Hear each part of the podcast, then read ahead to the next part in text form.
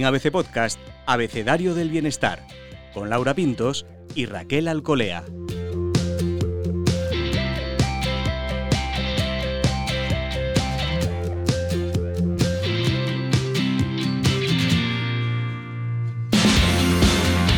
Bienvenidos bienestarios, soy Laura Pintos y en este episodio del Abecedario del Bienestar hablamos con Tomás Navarro, coautor junto con Fernando Trías de Bes del libro Yo Soy Así.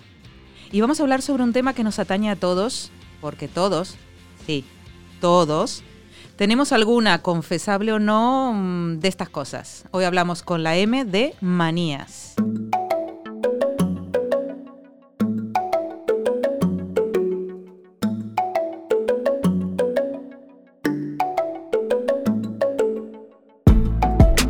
Acompaña como siempre Raquel Alcolea. Raquel, así como para empezar, ¿te atreves tú a confesar una manía? Madre mía, sí, así en, en frío, yo confesando manías. Pues sí, me atrevo. Eh, soy desordenada y desordenada como manía, es decir, no me ordenes mi desorden porque me creas un caos en mi cabeza, ¿no? Y si se puede considerar una manía, sí, soy desordenada. Bueno, es todo un tema. ¿Qué es una manía y qué no? Por eso tenemos a Tomás. Bienvenido. Hola. Hola. Y cuéntanos, Tomás, ¿cuándo un hábito, una costumbre, una cosa que uno hace de manera regular, se transforma en una manía? Eh, mira, el tema de la manía está sobrevalorado. De hecho, el problema no suele ser la manía, sino la tolerancia de la persona que tienes al lado.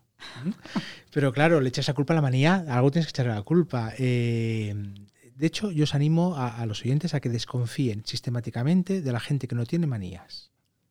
Mm, que es interesante. Perfecta. Sí, yo lo hago. También desconfío de la gente que lleva gafas de aviador, pero esto ya es otro tema, es una manía. ¿eh? Pero. si había que confesar alguna. Sí, bueno, ya digo, ya de saque ya lo tenemos, luego ya vamos de cara al grano. Eh, una manía al final es un hábito que tú tienes o algo particular o especial, y de hecho, la mayor parte de las veces, tu manía puede ser tu mejor virtud. Y lo vivimos pues como, eh, como con vergüenza, ocultado, como qué mal que soy desordenada. Estoy seguro que no eres desordenada. ¿Encuentras lo que buscas? Sí, yo sí. Tienes un orden diferente. Exacto. Podemos juzgar la estética de tu orden.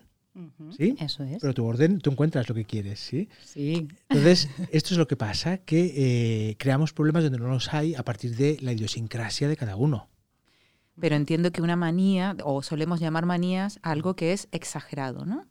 O diferente. ¿Tú crees que es diferente? Es un sí, enfoque muy positivo. Sí, mira, de hecho en el libro, en todos los relatos, hay una línea roja que no se puede pasar, que lo explicamos. ¿eh? Eh, mira, un, por ejemplo, un capítulo muy controvertido es el de los celos. Entonces, los celos ni son buenos ni son malos, son humanos. Eh, lo tienen los animales también. ¿eh? Si tenéis perro, veréis que vuestro perro es celoso y quiere tus mimos. Es algo que está asociado al miedo. ¿Qué ocurre? Ocurre que el miedo es natural, si no estaríamos muertos. Los celos es algo que facilita el apego, estar apegado a una persona, tener afiliación. Si la base de esa persona es violenta, pues mal vamos. Si la base de esa persona no es violenta, es afable, por ejemplo, pues a lo mejor te estimula a, mira, voy a darle un masaje a mi pareja, porque he visto que un masajista le daba un masaje y no puede ser, le voy a dar yo uno mejor. ¿sí? Entonces estimula esa relación. Y luego está el trastorno, que es esa línea roja, que ya no son celos, es un trastorno delirante celotípico. Y eso es muy grave. ¿sí? Uh -huh. Entonces, cualquiera de las manías per se no son malas. A veces hay que encontrarle un buen camino. Una persona muy ordenada, pues mira Maricondo, es muy ordenada, se gana la vida y oye, y es la más de feliz ordenando, no tiene ningún problema. De verdad, ¿por qué no se me ocurrió a mí antes? qué negociazo, porque Laura no ha dicho su manía. Ah, a mí me encantaría que confesase alguna, porque aquí empezamos de primeras Claro. y no ha confesado nada. No, no, es que yo tengo muchas, pero... Pero bueno, una manía es el orden, justo, el orden, Mm. cada cosa en su sitio. Sí. ¿Mm? Y hay cosas que no sé muy bien si son manías, ¿no? Pero esto de comprobar si ha cerrado bien la puerta o el coche, Vale. mm, Bien. yo creo que está cerca. Eh, Depende. ¿Eres capaz de perder un avión para ir a buscar, para confirmar que el coche estaba bien cerrado? No. No, pues no es una manía. Qué alivio, Tomás. Claro, si dices, no, es, es protocolo, es seguridad, ¿eh? es para que tú quedarte tranquila. Si dices, no, no, es que tengo el coche en Móstoles, estoy en Madrid, lo dejo todo, cojo un metro y voy a ver que el coche esté bien cerrado. Vamos a hablar. ¿sí? Y esto cada día, tres veces al día. Vamos a hablar. Hoy me he ¿eh? salvado, hoy me he salvado. Sí. Es curioso lo que comentas además, Tomás, de las líneas rojas, ¿no? Con el tema de los celos y la pareja eh, es brutal, ¿no? Pero con esas líneas rojas eh, había señales que podíamos identificar de, "Mm, estoy eh, llegando a la línea roja, ¿no? Mm. Estoy, debería un poco mm, Sí. analizármelo. Sí, lo que pasa es que uno no se da cuenta. Esto es la teoría de la viga en el ojo ajeno y la paja en el propio, o al revés, no, la paja en el ajeno y la viga en el propio. Este libro, yo creo que la mitad de los libros van a ser regalos. Si a ti te regalan este libro, con un capítulo marcado, subrayado, entonces están diciendo algo que, que- que no, ya te han emitido señales sutiles, señales evidentes, te lo han dicho cariño, o sea, o cierra los cajones o me vas a volver loca, y entonces ya solo queda este libro, es el último recurso. Después de esto ya está el caos. ¿eh? Entonces, eh, cuesta mucho de aceptar tus propias manías. Eh, incluso el problema a veces es la convivencia, ¿eh? pero bueno, no es una cuestión de manía, sino de tolerancia y de respeto a algunas debilidades que podemos tener. ¿sí? Al final, si dices, yo tengo una manía, voy a confesar otra, ¿eh? que es cerrar todo lo que veo a mi paso que está abierto. Cajones, cremalleras, puertas, armarios. Enderezar cuadros. No, porque es Ah, que sí. los La mía va un poquito más lejos. Ah, sí. Eh, te voy a dejar una tarjeta. Me estoy leyendo el libro, Tomás. Vale, vale. No, pues esta de cerrar cajones, pues claro, al final mi mujer me ha encontrado otras virtudes y esta la tolera. ¿Sí? Entonces, claro, al final es un tema de tolerancia, no de tener muchas manías, sino de cómo tolero y si es realmente importante o no, intrusiva o no. Y incluso hacemos cómico a veces. Yo muchas mañanas los voy cerrando todos y voy haciendo como de de detective. Se levantó y buscó la sombra de ojos. ¡Clan! No encontró la pinza. ¡Clac! Cierro el cajón. Al final decidió coger una goma. Cierro el cajón de las gomas. Se acabó el papel de váter y cierro la puerta donde está el papel de váter. Y bueno, le pones humor. Qué bueno. Porque la tolerancia es de ida y vuelta, claro. Mm, Uno tolera al, al otro mm, y, y el que tiene manías también tiene que tolerar, ¿no? Porque, por ejemplo, eh, parecemos con lo del orden, pero es verdad que si yo soy ordenado, al menos tolero que el otro no sea ordenado o pretendo convertirlo también a mi, a mi manía. Sí. Eso Mira, es que exigimos que nuestra pareja, nuestro jefe, nuestro hijo, adolescente, sea perfecto cuando nosotros de perfectos no tenemos nada. Entonces, para nosotros puede pasar. Ay, bueno, mira, no es para tanto. Pero como tu hijo haga eso, bueno, es el caos más absoluto. Y ahí está ese punto, ahí está ese punto, Raquel. Esa tolerancia en la pareja, bueno, se entiende. A veces nos, to- nos toca vivir situaciones laborales, por ejemplo, Mm, en las que nos vemos obligados a sufrir o a padecer las manías de otro que nos Sí. molestan realmente, ¿no? Sí. ¿Cómo, ¿Cómo desarrollamos esa tolerancia? ¿O, hasta qué, ¿O en qué punto hay que decirle al compañero, mira, es que esto no? mm. Eh, el- yo, el mejor de los pasos que podéis hacer es de manera anónima el libro con el capítulo subrayado encima de la mesa. Asegúrate que no haya ninguna cámara, te pones un jersey con capucha, No dejar vas, huellas. lo dejas Sí. y te vas. Guantes, todas las precauciones son pocas. ¿eh? Eh, sí que es cierto que, y con este libro eh, hacemos la reflexión de que no me importa cómo seas, Laura, Raquel, no me importa cómo seáis, pero en el trabajo tenemos que hacer una serie de cosas. ¿sí? Entonces no me importa que en casa vayas con tejanos rotos y camisa destrozada, casi transparente, de, de cómoda y lavados que tiene. Pero en el trabajo tienes que vivir de otra manera. Entonces, cuando tenemos que convivir con alguien en el trabajo, pues a lo mejor tenemos que apelar a ese sentido común. Con elegancia, con discreción. Si falla, pues a lo mejor tenemos un jefe, que para otras cosas también está, pues que puede ayudar y puede hacer. ¿eh? Al final, eh, no es un tema personal, es un tema de poder convivir y cada uno pues con sus pequeñas manías. Porque nos tomamos como algo personal las manías, ¿no? Y ese yo soy así, que a mí Mm. todo el rato me viene la canción de y así seguiré y nunca cambiaré. Ah, eh, Y mira. me viene todo el rato la Sí, canción, sí. pero eh, ese yo soy así eh, también tiene que ver con esto, ¿no? Mira, te diría que dos o tres de cada diez clientes que me vienen a ver vienen afectados de un problema que cuando los veo no está. Le digo, mira, vete y no te gastes ni el dinero ni pierdas el tiempo. Y no es, no es problema. Mira, el último en, es- en esta línea fue un chaval de 18 años absolutamente egoísta porque quería salir los sábados por la noche. Le fastidiaba la cena a su madre y es muy egoísta. Hacer algo con el niño que es muy egoísta. No, señora, no tiene ningún problema este chaval. Tiene 18 años y tiene que salir. Entonces muchas veces nos estigmatizan con manías que no son tal. Y, y, bueno, hay varios ejemplos. ¿eh? Si eres ordenada, eh, aquí en España tendrás el caos, en Alemania tendrás un buen trabajo y en Japón serás venerada como un dios. Entonces, ¿dónde está el problema? Cuéntanos alguna otra manía que se suele ver en nuestra cultura como algo negativo y que tiene su enfoque positivo. Por ejemplo, Ah, el orden y el desorden está claro. Esto está muy mitificado, muy Sí, elevado sí, a, demasiado. a lo divino. Mm. Pero, eh, eh, por ejemplo, el, no poder, el hacer caso a lo que todo el mundo dice y ponerte tú por debajo. Esto es una manía como muy, muy asociada al estatus, ¿no? al, o soy alguien y se hace lo que yo digo, o no soy nadie, cualquier persona es más importante y digo que sí a todo. Es el caso del no, ¿eh? el rato del no. Al final acaba provocando muchos problemas. Ahora, precisamente ahora estoy con un cliente que tiene un problema muy gordo por no decir que no. De hecho, todos los relatos he tenido clientes. Estos, ¿eh? los relatos los hizo Fernando. Fernando tenía una serie de relatos y me los pasó, entonces analizamos y empezamos a escribir juntos, ¿eh? algún relato más que no teníamos. Pero todos estos relatos he tenido clientes que encajaban aquí. ¿sí? Así que cualquiera de estas manías nos puede valer. Yo estoy pensando que si soy clienta voy a figurar en un relato. Yo con tal de que me hagáis un relato. si tú quieres relato te lo hacemos, ¿eh? no te preocupes. te encontraremos la manía seguro. Con manías inconfesables.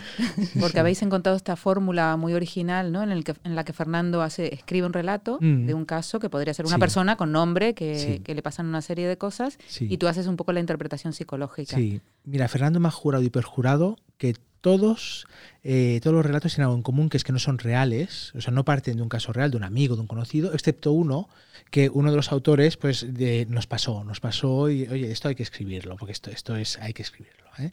Eh, aquí queda, se aceptan quinielas, se acepta la porra. Y justamente por eso nos sorprendía que tu interpretación siempre es, salvando esa línea roja cuando el caso es muy grave, siempre tiene una manera de verlo positivamente, ¿no? También es una forma de verse, de mirarse. Mm un poco más tolerante, no solo tolerante hacia el otro, sino hacia uno mismo. Sí, mira, fíjate, eh, tu tía, tu abuela, tu madre, eh, tu profesor te dice cómo eres, cómo tienes que ser, cómo no eres. Te capan toda tu libertad individual de crecimiento. En el cole te hacen, eh, tienes que ser cuadrado y de color azul, como todos los niños. Y al final acabas perdiendo tus, tus manías, tu idiosincrasia, que son tus grandes virtudes. Yo, por ejemplo, era un chaval, y era de más mayor, a mis treinta y pocos años, eh, muy sensible. Y era raro, porque no jugaba con los niños a pelota, no, no hablaba de motos, de coches. claro, era un chico raro en ese sentido, ¿no? Pues, el, eh, claro, ¿qué he hecho de mi manía? Mi virtud, soy sensible, me dedico a ayudar a la gente, percibo muy bien lo que la gente puede pensar, sentir, y me gano la vida con eso pero me había machacado mucho, ¿eh? No se puede ser tan sensible, no se puede llorar, no se puede estar dándole vueltas a algo que ha pasado tanto rato. ¿Cómo que no se puede? Claro que se puede. este niño va a tener problemas, va a ser gay, porque va mucho con niñas. Que no es ningún problema, ¿eh? Pero claro, dices, no, no, soy sensible, tengo un perfil más femenino, estoy casado con mi mujer, que me encanta, y antes que ella muchas. Pero, sí, buscar un poco la virtud en esos rasgos, ¿no? Exacto, ¿Eh? Si hay una persona que es muy tiquismiquis, muy bueno, pues a lo mejor puede dedicarse justamente a algo que requiera mucha precisión, mucho detalle, mucha atención. Claro, una ingeniera, un mm, relojero, mm, eh, eh, un mm. diseñador de proyectos. Claro, es que es fantástico. es un poco paranoico, ¿no? Pues puede dedicarse a la seguridad, eh, asesorar en temas de, yo que sé, escoltas, de... Ser detective. Ser detective, puede hacer un montón de cosas. Pero machacamos a los niños para que sean como tienen, como yo quiero que sea. pero es fantástica esa, esa idea, porque lo que estás casi proponiendo es una escuela de talentos basada en la manía, ¿no? Y si realmente la manía se convierte en una fuerza generadora mm. de, de, habilidades, ¿no? Y esta pregunta que siempre nos hacemos de ¿para qué sirvo yo? ¿Qué, hago yo bien? ¿no? Mm. O sea, pues, pues igual en las cosas tan sencillas como es que no, hago, coloco esto o miro esto, o siempre veo, eh, me fijo en las flores, o me fijo en la naturaleza, o si hay animales yo los veo y los demás no. Mm. O sea, todo eso que vemos como rarezas se mm. convierten en talentos casi, ¿no? Estás, estás dando la vuelta prácticamente a lo que la sociedad nos, nos dice, ¿no? Sí, sí. Yo me he encontrado con clientes que han estado sufriendo por algo que era un talento. Y cuando han empezado a trabajar de su talento han sido fantásticos. Pero es que es más, propongo el club ¿no? los talentos y el club también de, de, la sinceridad absoluta. Tú cuando tengas una cita, cualquier persona con una cita tiene que ir con el libro en la mano y ponerlo encima de la mesa. No sé yo cómo acaba esa cita. Yo soy así. Confesar las manías por delante. Exacto. Fíjate cuánto. Yo cuando conocí a mi mujer le dije, mira, hola, ¿qué tal? Hola, ¿qué Tomás, te vas a encontrar tacatá, tacatá, tacatá, una serie de cosas. Si te vale, pues vamos intimando. Si no, no. Para descubrirlo de aquí 20 años y que nos tengamos que divorciar con niños, piso y tal, pues ya le saqué. ¿No? Hola, ¿qué tal? Mis tres manías son. No, no, tenía unas cuantas más. Ah, sí, sí. Yo ya también tenía, entonces quedó compensado el tema y Sí, sí. qué liberador, además, ¿no? Porque de repente te hacen esa declaración de intenciones de primeras, ¿no? Mm. qué bien, ¿no? Pues ahora espera que voy. Y vas tú con las tuyas. Y de primeras, oye, ¿qué, peso encima te has quitado el primer día, ¿no? Primera cita. Tú estás pensando, ¿qué le gustará? ¿Qué no le gustará? ¿Cómo tendré que hacer? ¿Qué tendré que ser? ¿Qué tendré que demostrar? ¿Le gustarán así? ¿Le gustarán así?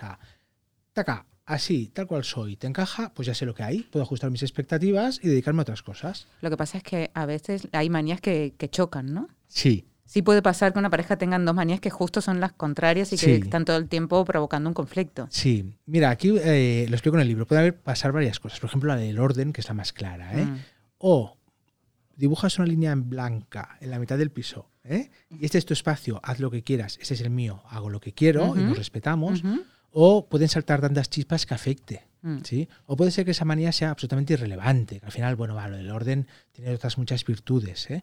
Pero lo que suele ocurrir es que uno va llenando su botella y la manía tonta, sea la del orden, sea la de cerrar los cajones, es lo que la acaba desbordando. Y la manía se carga con la culpa de una relación que a lo mejor nunca tuvo sentido. Mm. Que bueno, pues yo era pasivo, iba tirando hasta que ya me he cansado. ¿sí? Mm. eso que la manía la culpabiliza mucho, pobres manías. Sí, además, claro, como son más evidentes, ¿no? Quizá Sí. este desgaste en, en una pareja o el desgaste en, eh, en una relación, incluso en el propio trabajo, no se visualiza tanto, ¿no? En cambio, Mm. las manías son evidentes, ¿no? Lo estás viendo, estás, mm, estás viendo que esto no, no, no te gusta, no conecta contigo. ¿no? Mm. De, de todas maneras, también a veces nos focalizamos demasiado. ¿eh? O sea, en una hoja en blanco, inmaculada, hay un puntito negro y solo vemos el puntito negro. Dices, no, míralo todo. Con las manías pasa lo mismo. Si tú estás de buen humor, pues todo es fantástico. Pero como estés de mal humor, cansado, agobiado, la crisis, el trabajo, el jefe, la jefa, no sé qué, pues aquello que es irrelevante cobra una saliencia increíble y es insoportable. Y ya la has liado. Son recursos también tranquilizadores, ¿no? Las manías. Eh, supongo que eh, has identificado que hay como picos de manía, es decir, hay temporadas en las que Sí. tu manía cobra como, ah, Sí, porque sí. es que, no sé, yo recuerdo como casos más de tipo cinematográficos, ¿no? Pero, pero esta manía que de repente se convierte en, en tu salvación, ¿no? En determinado momento. Mira, las manías primero o sea, tienen un ciclo vital. Nacen, crecen, se reproducen y mueren. Y tienen otro fenómeno que es que son contagiosas. De hecho, Fernando me ha contagiado una manía que yo no la tenía, ahora tengo una más. Bueno, de verdad. Sí, sí, qué cosa. Qué Pero- cosa. Menos mal que hemos acabado el libro. Porque No la si digas a ver si nos contagiamos. Bueno, venga. Eh, mira, si es una manía, el- el- es muy tonta, es como todas las manías. El- Fernando colecciona apellidos acabados en EZ, que creo que lo explica en el Sí, sí, libro. sí. Y ahí estamos los dos enviándonos mensajes. Lupiáñez, hostia, este no lo tengo, pues toma. Gutiérrez, ah, Gutiérrez tengo dos Gutiérrez. ¿eh? Entonces, eh, sí que es cierto que las manías actúan como eh, catalizador y poder descargar, pero también en momentos tensos te pueden absorber esa energía o pueden provocar más tensión todavía. ¿eh? Y hay manías situacionales. ¿m? En un momento dado aparece una manía y luego se va. Lo que sí que es cierto es que con el paso del tiempo hay más. O sea, los Esto de que me vuelvo maniático a medida que cumplo Mm. años es así. Sí, y por una Mm. razón muy sencilla. ¿eh? Al Mm. final somos biología y fisiología. Igual que nuestra musculatura se queda más encarcarada, ¿no? nuestras articulaciones más, más pesadas, pues nuestras neuronas se vuelven más lentas, más rígidas.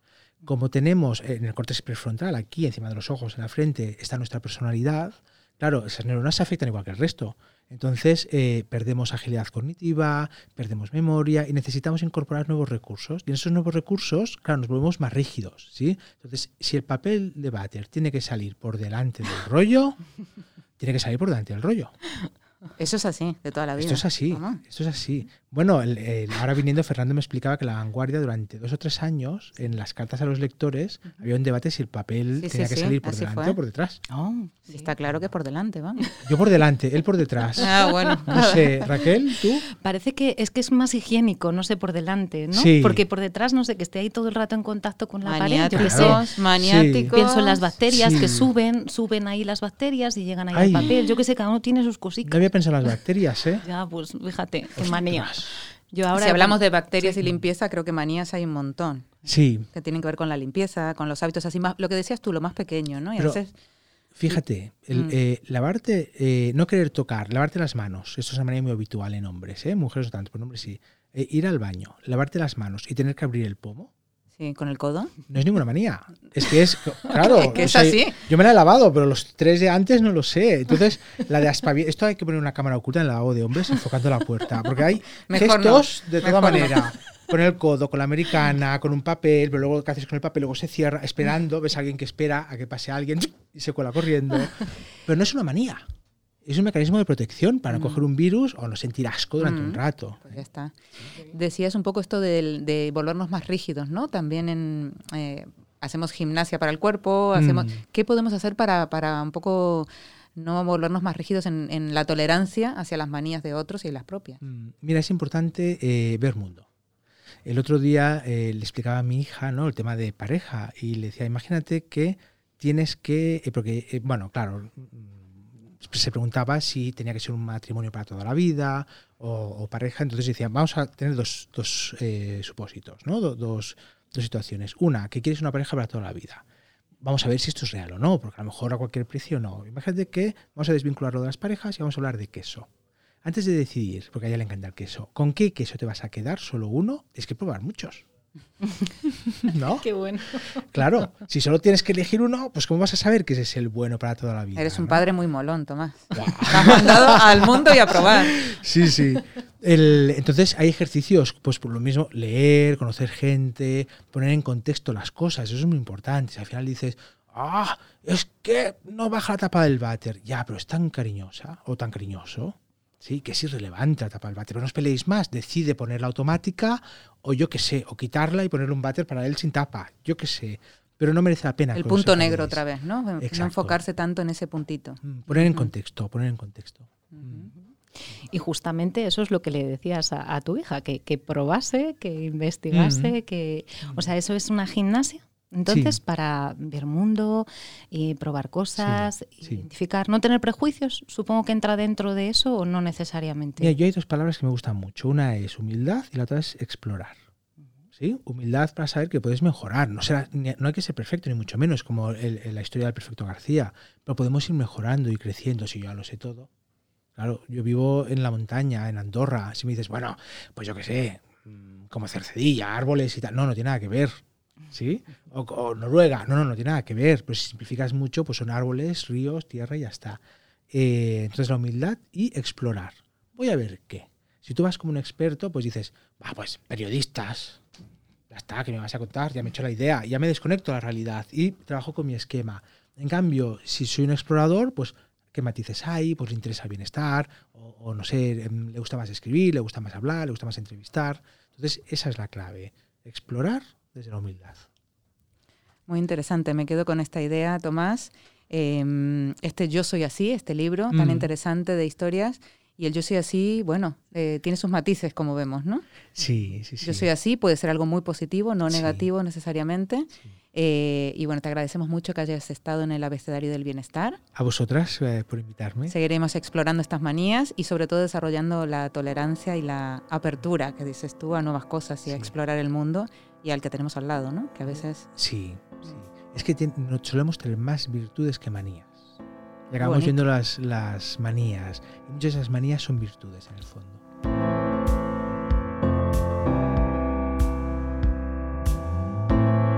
Bonito. Yo no sé, Raquel, ¿con qué te quedas de, de la charla de hoy? Es que a mí me ha impactado muchísimo lo de convertir en una virtud una manía. Es que me quedo con esa esencia y, y como pensando ya en montar una escuela de manías barra talentos. Ah, pero, muy pero bien. ya, ¿eh? Bueno, que no sería liderada por mí, por supuesto, sería por alguien como tú. Vamos pero es que me forma. parece maravillosa ese, ese concepto, Laura. Sí, Sí. esa mirada hacia el otro, ¿no? Al que tenemos al lado o tu Mm. hijo, por ejemplo, empezar a mirarlo como a ver esta manía, a ver qué talento esconde esta manía. ¿no? Claro, con los niños. Qué es bonito. que los machacamos tanto la autoestima. Cuando no tiene ningún problema, Mm. le creamos tantos problemas. Mm. Eh, mira, con esto ya acabo. ¿eh? La última persona que me, que me ha pedido una cita y que hemos estado hablando tenía un problema porque su hijo no era tan aventurero como él. Pero su hijo simplemente es más introvertido más reposado. Y Mm. claro, no puede ser así, tiene que ir a la marcha. No, no, no. Y su mujer también es igual, le va mucho a la marcha. No, el niño ha salido al abuelo Pepe a lo mejor, que era un hombre más tranquilo, más pausado, más relajado y no tiene ningún problema. Ya, pero claro, ¿qué será de vacaciones? ¿A la playa, a Gandía, a una tumbona? Sí, pero eso no quiere decir que no sea feliz. A lo mejor el hombre es la más de feliz una tumbona, en la playa, del bañito, cerveza, cerveza, bañito, ¿sí? Y dice, claro, ¿qué va a trabajar? ¿De contable? Pues sí, y es que a lo mejor es la más de feliz trabajando de contable. O sea, que no estigmaticemos ¿eh? Eh, manías que no son tal, ¿sí? Pues eso, con la M de manías, a pensar las que tenemos y a tolerar eh, las que tiene eh, la persona que nos rodea, que nos acompaña. Muchas gracias, Tomás. Muchas gracias. Y hasta la próxima, bienestarios. Hasta la próxima. Puedes escuchar todos los episodios del Abecedario del Bienestar en abc.es, iBox, Wanda, Spotify, Apple Podcast y Google Podcast. Y no te olvides de seguirnos en las redes sociales. ABC-Bienestar.